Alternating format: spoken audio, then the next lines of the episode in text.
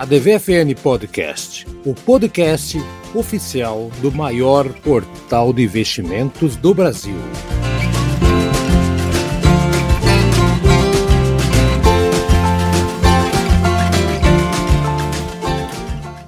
Mais uma edição da DVFN Podcast, podcast do maior portal de investimentos. Você tá careca de saber, né? Ou se não tá careca, agora vai ficar, do Brasil e do mundo. Haroldo Globo puxando a primeira pessoa que chegou aqui, grande pessoa, aliás, sensacional. Brasa. Fala, Brasília, Neto. Bom dia, Haroldo. Bom dia, Tramujas. Bom dia, boa tarde, boa noite, você que está nos ouvindo. E, como o Haroldo disse, além de sermos o maior portal de investimentos do, do Brasil, é, aqui nesse podcast também todo mundo conhece e gosta de história, então aqui ninguém vai defender o que não tem defesa. Ah, essa semana foi polêmica, a gente não vai entrar nesse aspecto, não. Mas, sim, teve muita polêmica, mas aqui não tem polêmica. A gente já falar de guerra, né? Tem que falar de guerra daqui a pouquinho, o pessoal já viu um template, mas vamos falar antes de alguns investimentos, alguns papos interessantíssimos aqui, não é mesmo, seu Tramuja? Seja bem-vindo à sua segunda casa. Olá, Haroldo, olá, Brasa e olá, ouvintes do nosso podcast. Então, tem muita coisa legal, bate-papo bacana com o mercado, movimentos interessantes que vão muito além de Petro e Vale, que é o que a gente sempre costuma dizer. Exatamente. Aliás, oh, Tramujas, parabéns lá pelo outro podcast que você participa, O Pior do Brasileiro, né? Quem Opa. não conhece vai dar uma procurada com a nova temporada, tem gente nova na bancada, tá, tá mais dinâmico o programa, gostei, parabéns, muito bom, muito interessante. Vocês fizeram agora um, um último episódio, inclusive foi do daquele documentarista, o, como é que é? O, é Michael Moore? americano, é Michael Moore. Moore. Hum. Esse, esse documentário, para quem quer conhecer um pouquinho, quer, quer se inserir um pouco na política, entender qual é o papel de um presidente da república e qual é o papel de uma nação, é bem interessante porque nós brasileiros a gente tem como modelo meio que para tudo a supremacia, o, o melhor governo é o governo americano. E aí o Michael Moore ele mostra de maneira muito resumida como os Estados Unidos gasta. É, ele, ele, acredita, o americano acredita que paga um imposto X na verdade, ele paga, ele paga o imposto X mais Y, e boa parte desse Y adicional, 60% ele gasta, o americano gasta com guerras, ou forças armadas, ou, ou, ou material para pra, as forças armadas. E aí isso quanto deixa custoso né, o Estado americano e ao mesmo tempo quanto isso tira benefícios que o norte-americano poderia ter ou já teve um dia. Uhum. E, e, é muito legal porque o Michael Moore começa esse documentário, é, ele começa a brincadeira toda falando assim, não, beleza, ok, Estados Unidos, a gente vai desistir então das guerras, deixa tudo comigo que eu vou invadir os países para vocês, ok? E vai. E aí ele começa fazendo um tour pela Itália, ele vai pela França, ele vai, entre aspas, invadindo ou roubando o que cada país desse tem de melhor. E que, como referência, é muito melhor do que os Estados Unidos no que ele traz como parâmetro de comparação. Muito e aí é legal. é muito legal porque vai desconstruindo um pouco aquela ideia de que os Estados Unidos faz tudo certo. E vai uhum. trazendo dentro desse contexto o que, que poderia sim ser implementado não só nos Estados Unidos, mas no Brasil, quando a gente olha de expectativa do que, que o país traz, porque é muito pobre aquela discussão de, de direita ou esquerda, né? Quando você olha é. comparação, sem olhar é, impacto versus resultado. Não adianta ficar só no campo da ideia, mas não olhar o que, que aquilo vai gerar de expectativa para os países de, de, forma geral, né? E para a civilização, para as pessoas. Então ele faz um, é, uma jogada muito legal, porque ele mostra desde a Itália na parte do trabalho, a França alimentação. A Finlândia, apesar dos presídios da Finlândia, né? né? É, a Noruega nos presídios e a Finlândia a é, é, sensacional. A Noruega nos presídios, porque ele faz uma comparação muito legal que mostra é, que o que o, o presidiário americano, 80% dele reincide em cinco anos, sendo um presídio de segurança máxima, porrada e um monte de coisa. Na Noruega, a reincidência é de 20% e é o oposto disso, assim. Exato, Trata exato. o preso como gente, até porque ele vai precisar ser reinsercido na sociedade. Então, fantástico. Agora, a Finlândia, o que me chama a atenção é a educação, né? A educação que a gente tem como modelo, muitas vezes, a educação norte-americana é a 19 do mundo, a Finlândia é o número 1 do mundo. É, e a Finlândia, como número um do mundo, a principal lição é que as crianças na escola elas têm em média 20 horas por semana de escola e zero ou quase zero de tarefas de casa. Esse é, é, é, uma das primeiras premissas. Aí Nossa, é, é muito legal. É a discussão é muito grande, eu acho que vale a pena, procura lá o pior do brasileiro. A discussão é bem bacana, bem interessante lá, bem, bem embasado por todo mundo lá, muito, muito bem conduzido lá pelo, pelo Ednei, né? E Tramujas brilhantando, foi muito bom, vale a pena, sim. Um, um podcast que eu recomendo para todo mundo, toda hora que eu posso. Eu, eu ia puxar o tema da guerra para depois do nosso, nosso programa hoje, mas já que você puxou o gancho do, dos Estados Unidos, que investe o imposto em guerra, né? Tá aí, cara, tá, tá numa iminência de algum conflito aí, né? Não sei se a hora que você estiver ouvindo esse podcast pode ter estourado alguma coisa lá na Rússia, na Ucrânia, né? E, a, e os Estados Unidos doidinho, né? Tramujas e Brasil para entrar em guerra, então faz tempo que eles não entram, né? então eu acho que né, ter pensado perfeito aí.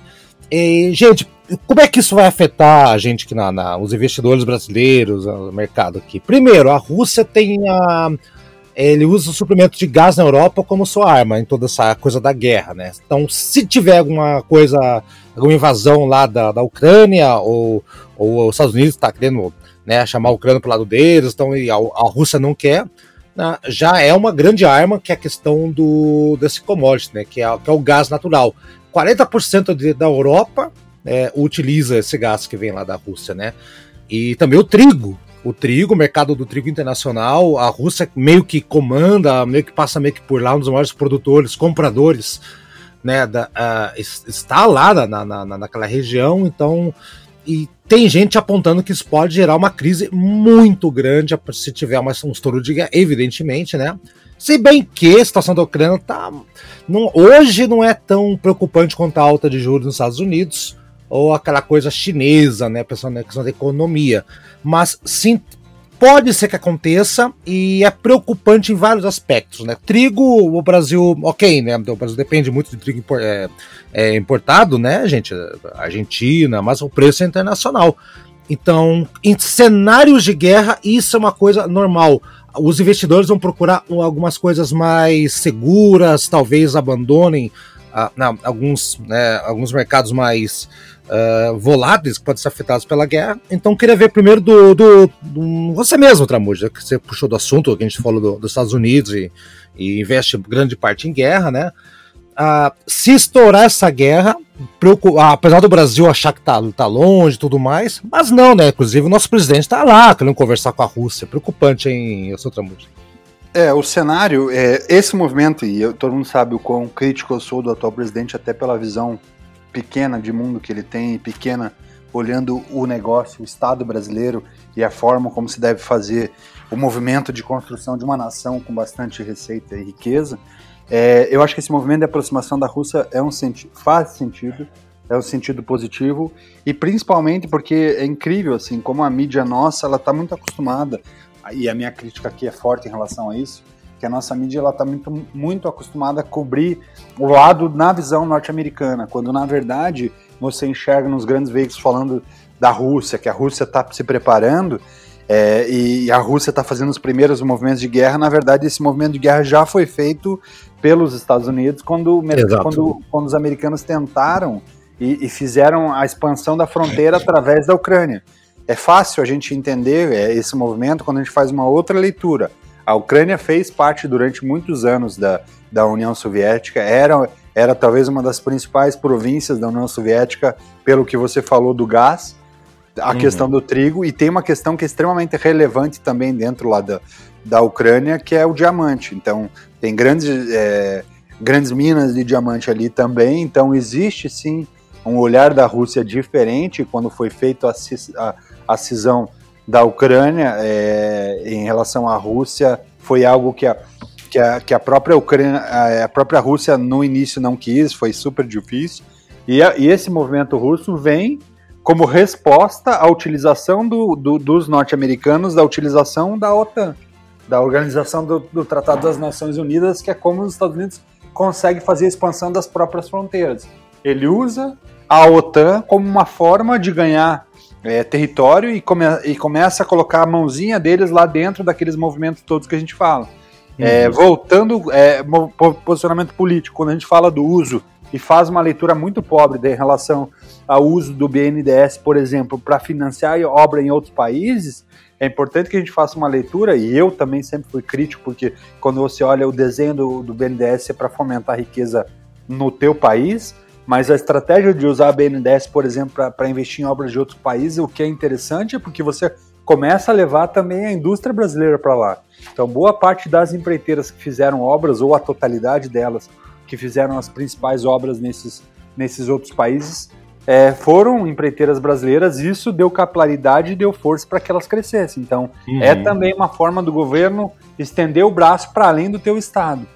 Exato. E os Estados Unidos usam é, de maneira muito clara e assintosa esse movimento na OTAN também para fazer isso. Só que Exato. a OTAN, na verdade, é uma organização de vários outros países que qual que é a grande qual que é a grande desejo norte-americano? Ele cresce a OTAN por toda a Ucrânia, estende a fronteira, aí qual que seria o passo seguinte? Desconecta as empresas russas que fazem a gestão e exploração é, ou que em, em conjunto ou, ou, de maneira é, única a exploração dessas três principais fontes de riqueza: gás, é, diamante e a parte do trigo. Então, é óbvio que esse movimento é um movimento pensado pelo governo americano e foi é aquela coisa do eu vou aumentar aqui a minha cerca da minha fazenda e a cada dia eu vou aumentando um metro para dentro da fazenda do Haroldo. Só uhum. que o russo também não é bobo. Lá do outro lado tem um ex-KGB, que é, que é o Vladimir Putin, que é um extrema-direita, é alguém que conhece o, o, o movimento é, que o outro pode fazer e, e, obviamente, acho que até ele esperou demais para criar esse movimento de, de, de tentar é, defender as fronteiras da Rússia. Mas, então, o, o, mas a, a, a, questão do Bolsonaro que eu falei é o seguinte, porque se, se o Bolsonaro. Eu entendo que o Bolsonaro está indo aí, porque assumindo esse lado da, da moeda, não, eu não, não entendo como uma posição estratégica de, de defesa do mercado brasileiro ele foi para um lado mais ideológico da parada. Porque é, na... se, se, se, for, ó, se, fosse o, o, o, Laranjão lá, o Trump, talvez ele, ele tivesse ido para os Estados Unidos. Então Mas... eu não vejo como interesse pra gente, como mercado, outra música. Não consigo eu, O que, que eu vejo que, que, é, que faz sentido e aqui é uma pressão do, do mercado agro brasileiro também, porque nesse movimento da Rússia, é, quem está junto com a Rússia já sinalizou desde o início que estará junto com a Rússia é a China. Sim. Então Isso é aqui é você tem o nosso maior comprador. Então existe um movimento da é, Rússia-China ali por trás. Tanto que o, o, o, o governo americano está, obviamente, com, com o pé atrás e sabe que o tamanho da bucha vai ser, ser grande se ele persistir, que ele falou o seguinte, nós não entraremos com homens dentro da Ucrânia. O que a gente vai fazer é com o fornecimento de armas e munições. Uhum. Então, é, e aí deixa o bicho pegar fogo. Dentro do que pegar fogo, vamos ver quais serão os movimentos. Então, o governo americano sabe que é, se, estourar, se estourar uma guerra, ele vai sair perdendo, porque, porque não é só a Rússia, a Rússia e China são dois dos maiores exércitos do mundo. Então é, vai ser complicado, é difícil, só que eu, eu tento enxergar um pouco além desse cenário. O que, que isso pode impactar? Num primeiro momento vai, vai, vai, vai encarecer algumas commodities dentro do movimento e outras vão valorizar. Só que o agronegócio, o que eu vejo que a gente está olhando pouco é que a China tem sinalizado cada vez mais que até 2024, 50% do que eles compram do Brasil, provavelmente eles já terão autossuficiência via África, porque os, uhum. os chineses estão plantando na África. Então, são movimentos que a gente favorece o agronegócio sem olhar que é, essa tendência de alta de consumo da China que tem levado o agro para um movimento rápido de expansão, investimento, compra de equipamento e tudo mais, pode ser que daqui a dois anos seja muito maior. Exato, caia, exato. O, o, que, o que subiu, até puxar. O, o Brasil tá quietinho aí. O Brasil, vou jogar você na conversa então. Por um outro lado, essa questão da, da, da, da, da, da guerra, da iminência de uma guerra, do conflito ali, as ações das, das petroleiras elas deram uma, uma, melhorada aqui por causa do gás, aquela coisa toda, e aquela região tá, tá vinculada totalmente, né? Por exemplo, o barril, barril lá subiu, né, da, da, do Brent, da referência brasileira, né, subiu 4,18%. Então, ações da PetroRio tiveram alta de 4,24, a Petrobras subiu 4,29, né? Então, a Petroleum 2,3, tudo puxado aí para essa questão lá da Rússia também. Então, esse é um, um, outro lado, mas forçado mais pela guerra também, então, ou a eminência, né, Brasa? É, é, é verdade. Eu queria fazer dois adendos aí ao que o Francisco falou. Uh, primeiro que a Rússia já fez o primeiro movimento em 2014, né, com a anexação da Crimeia, que foi uma essa nova forma, vamos colocar aspas, democrática de guerra. Você fomenta separatistas, que na verdade são separatistas, mas são juntistas com os outros lados, então, fomentaram os separatistas da Ucrânia, mas eram juntistas com a Rússia. Então, já foi o primeiro movimento. E outro que o Francisco falou do agronegócio, uh, que muita gente criti criticou a posição do BNDES com investimento em outros países. Uh, em governos passados, o Brasil estava com, um, com um programa sério de investir na África, justamente para isso, para ganhar a preferência dos africanos para colocar um pé, um pé com as empresas e as políticas brasileiras na África, que tinha até uma proximidade. Uh, o pensamento local é não com quem que a gente vai com quem que a gente vai investir vamos investir com com os chineses com os americanos ou com os brasileiros que são pobres como a gente entende do nosso lado e depois, e depois disso a gente perdeu isso, a gente jogou a África inteira no colo da China. E agora podemos sofrer esse, essa sofrer com, com essa situação no agronegócio. Os chineses na África estavam inclusive pegando eu já vi vários documentários, né? Tem aqueles documentários da guerra, Corrida do Ouro, Corrida do Dourado, sei lá, aqueles que. Reality show que a galera vai buscar ouro na África, outros países. E é comum os mineradores uh, americanos, sei lá, que vão lá participar do reality, encontrarem na África, por exemplo, empresas chinesas, os armados, é, já dominando ali, então. então não, os já estão lá sim, faz muito é, tempo. Agora, agora não é corrida do ouro. É corrida por terra, é, é. corrida por influência, é corrida por voto na ONU, é corrida é por um monte de coisa. É. Só me preocupa um pouco que talvez a, a intenção do Bolsonaro. Bolsonaro não, não, não, não deve não, estar enxergando. Bolsonaro caiu de paraquedas nessa história. Exatamente, é, é isso que eu tô falando. Não tem intenção de falar sobre guerra nenhuma. Uhum. Exatamente. Gestão, vamos ficar atento com os próximos movimentos e ver o que, que acontece, né? Mas se acontecer, fiquem tranquilos que tudo. Eu acho que não vai estourar nada muito grave, é, não. Meu filho aqui tá Fernandinho tá querendo participar do episódio hoje. Deixa participar, não tem problema nenhum. É, é o futuro, é, não se preocupe. O futuro está presente. Olha que frase, nada a ver, né? Fernandinho, o que, que você acha da Crimeia? É. Eu acho que foi aí, Brasa, que ele se manifestou. Não é. conheço nada disso. Não quero saber, né? Quer, quer, saber de Pokémon, quer saber dessas coisas aí, cara. Não, guerra de Pokémon. Vamos falar um pouquinho, então, já que estamos falando de, de, de, de, Vamos falar da, da, nossa gloriosa B3. Todo mundo fala da B3, Bras. Todo mundo fala, mas pouca gente sabe que existe uma empresa B3. Isso é verdade. Pouca gente, inclusive, que investe na bolsa. Tem uns movimentos até interessantes aí. Em, você queria puxar a sardinha hoje. O que, que você tem para falar pra galera aí? Inclusive, acho que até texto teu que saiu essa semana, hein? É, uh, a a B3, que é, que é que o ticket na bolsa é B3SA3, ou seja, a bolsa está na bolsa. Isso. Ela tem um movimento assim, tem umas ações muito interessantes.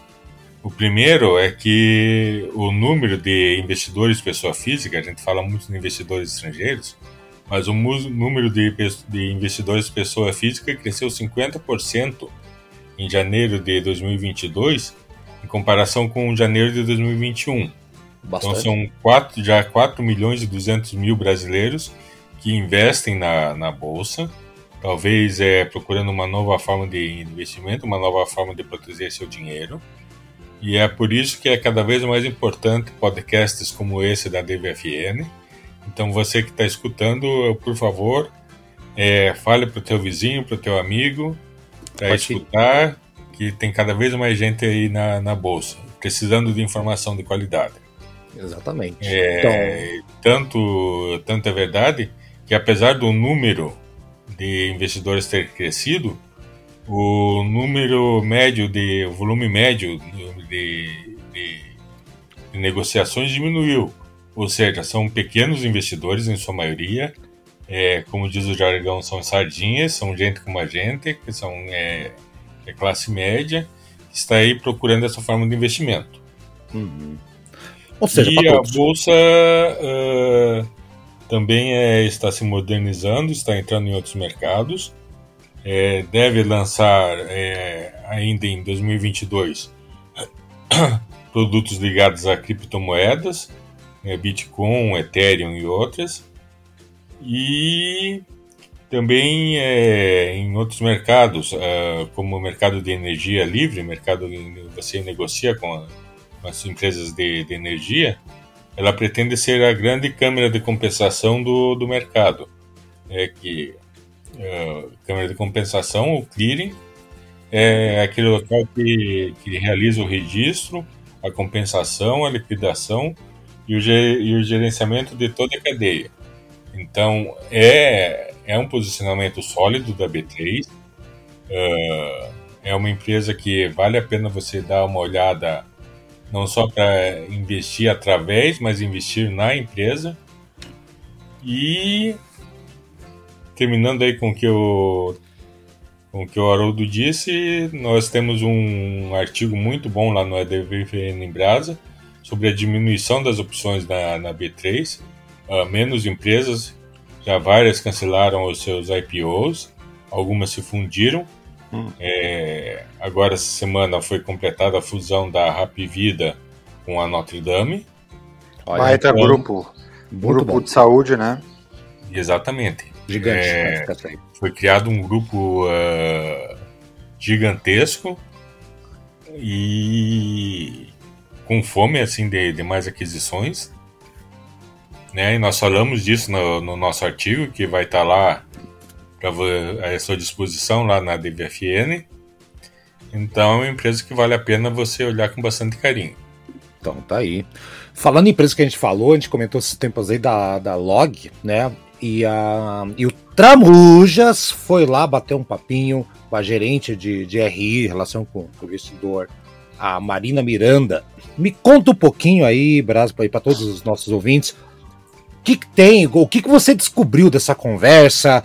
É, realmente é uma empresa que pouca gente fala, né? Eu, eu vejo, pelo menos, pouca, poucas notícias a respeito, mas uh, eu já tô sabendo de antemão aqui, que você conversou com a gente antes, foi um papo muito esclarecedor sobre tudo, sobre investimento, retorno da Log. O que, que você descobriu lá conversando com a Marina Miranda, gerente de RI da Log? O que é sensacional, assim, assim como lá atrás a gente trouxe a Taurus e conversou com o CEO da Taurus para entender o modelo, e quando a gente falou com o CEO da Taurus, a ação estava em torno de 4 a 5 reais, e hoje ela também já está acima de, de 20 reais a ação.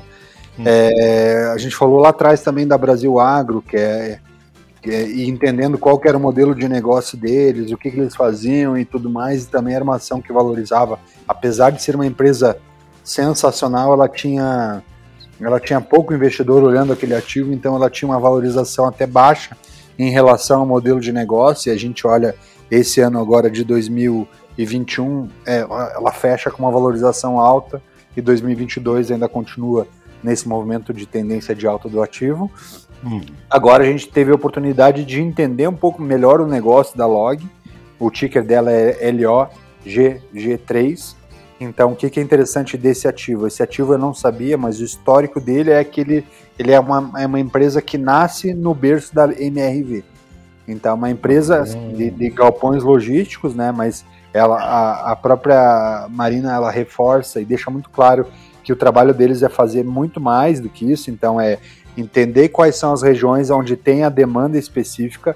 Eles fazem projetos específicos para todo tipo de público, desde indústrias farmacêuticas, distribuidores de alimento, os grandes é, varejistas de eletroeletrônico, e eles podem também fazer a composição. Então, se a gente pensar que Magalu, por exemplo, já tem um centro de distribuição, mas que é distante da, de alguma região que ele ainda tem pouca penetração de mercado, a Log faz esse suporte. Ela tem condomínios de, de galpões, e aí o que, que a Marina fala? Que além do projeto da customização, eles têm todo um cuidado de ter um piso preparado, os barracões deles são mais altos, ele aguenta um pouco mais de peso, então dá para otimizar um pouco mais o espaço, deixando pallets mais altos para para que você otimize realmente o espaço e utilização, tem um, um processo logístico ali de, de, de, de, movimentação também que é, é diferenciado. Então fez com que a companhia carregasse agora para o fechamento de 2021 na apresentação do balanço um, PL de 7,75, que é excelente.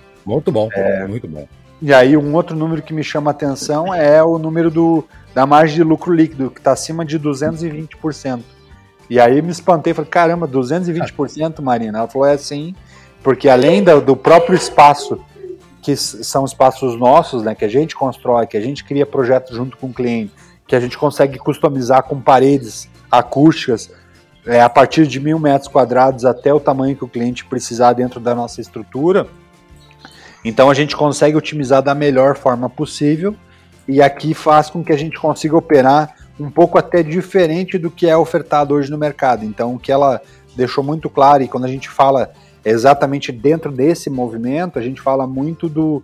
É, são, são, dois cenários que eu gosto de olhar, ainda mais olhando qualquer tipo de negócio. É, quem atende a primeira milha, que a gente chama o first mile, que é a ponta, né, a saída, seriam os centros de distribuição nesse caso. Quem atende os middle miles, que é, é que são mais próximos da fonte, mais próximos de quem vai fazer o caminho de consumo, então, é, desse, desse mercado. E aí o, o, o, last mile é a última milha mesmo, assim, é, é, a última ponta de entrega, essa parte, eles não se enxergam nessa parte do last mile, eles se enxergam mais na parte do middle mile, talvez em algum momento, combinado com algumas indústrias, até poderiam fazer o first mile, mas o projeto ali da Log está muito mais no middle mile, até fiz questão de reforçar e desenhar isso com ela para que o para quem está olhando assim a parte logística tentar entender quem pode ser os potenciais consumidores do serviço da Log, as empresas que são consumidoras desse desse processo, desse serviço. E aí quando a gente fala de negócio, é a margem, né? Que é, até brinquei com ela, falei assim, olha, quando eu consigo, quando eu olho é, o balanço de uma empresa e analiso a margem de lucro líquido, eu sempre olho abaixo de 10% de margem, essa empresa está operando no que a gente chama de oceano vermelho. Né? Tá todo uhum. mundo lá, muita gente lá oferecendo serviço igual e o cliente olha o, o produto ou o serviço igual ao que os outros oferecem, então para eu ganhar eu tenho que ferrar ou apertar muito, espremer muito a minha margem de lucro e aí começa a operar com margens muito baixas, que depois fica difícil reverter. Quando a gente opera acima de 10%, 10, 15, 20, 30%, a gente já fala de um oceano azul, né? Que eu tenho pouca concorrência, eu posso uhum. cobrar um pouco mais caro, meu cliente aceita pagar porque ele enxerga valor na entrega. E aí eu brinquei que o, o olhando o cenário atual da Log, a gente olha um oceano que é um azul tur, turvalino, um azul que é um azul Tur fortíssimo, porque 200, né? mais de 200% de imagem é uma coisa difícil de encontrar no mercado. Pois é. Ô Brasa, então, a gente falou esses dias aí dessa empresa aí também, e do cenário todo, do, e daqui a pouco a gente vai colocar até o link aqui depois, o, no Tramujo vai falar onde é que você encontra essa, esse bate-papo, mas Brasa, logística é aquela coisa, né, cara? É, compras online impulsionou isso aí, muitas empresas é, que não tinham é, galpões, não tinha como fazer entrega, né, não sabia o que fazer. Então tá aí uma, uma grande opção. A Log dá essa, essa opção. Tem empresas que estão fazendo o tal do Dark Store, né? Que são, são é, locais ou galpões especificamente destinados para vendas online. Então nem mistura com a venda física da loja física. Então tá aí um cenário que não tem crise, ao contrário, quando veio a pandemia, muita gente começou a comprar, precisou de logística, ninguém podia sair por aí toda hora. Então, um belíssimo investimento. E que retorno, hein? 200%, caramba, hein, Brasa? E, e é, só um pouquinho, é, desculpe, Haroldo e Brasa, é, é, peço desculpa por, por interromper, só para reforçar.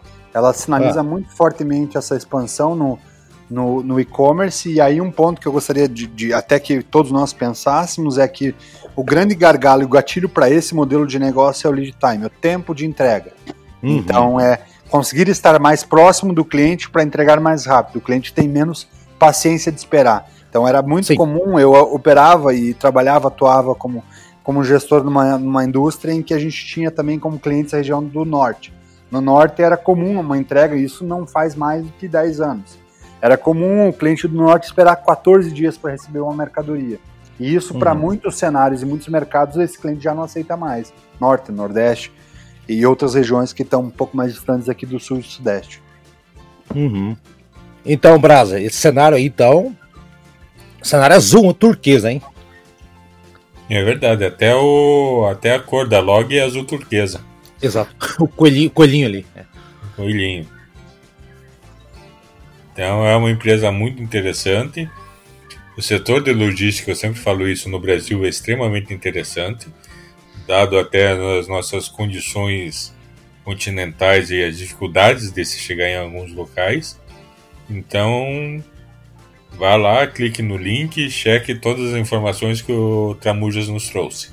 Ô Tramuja, onde é que tá? E onde é que o pessoal pode encontrar essa conversa? Onde é que eu. Nesse momento, escutou a gente, quero, quero ver essa conversa inteira. Onde é que ele vai? Acompanha lá o site da DVFN, vai ter um banner no site da DVFN chamando para entrevista e também no canal, no nosso canal do YouTube vai estar tá lá o vídeo disponível.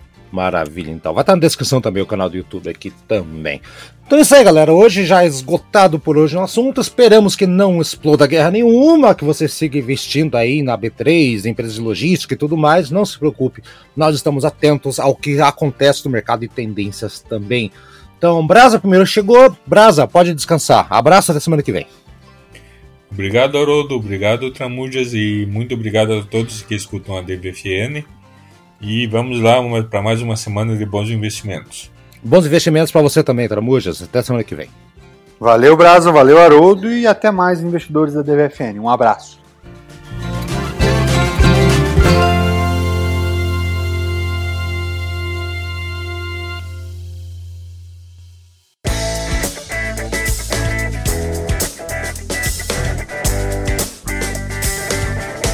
E aí, gostou do nosso programa? Semana que vem tem mais. Acompanhe a gente no Spotify, no Deezer, no Anchor, no seu agregador preferido. A DVFN Podcast está lá, hein? Dá procurada, compartilhe com seus amigos, siga a gente nas redes sociais e faça bons negócios. Eu sou Haroldo Glombi e na próxima semana tem muito mais informação para você aqui na ADVFN Podcast. Até lá!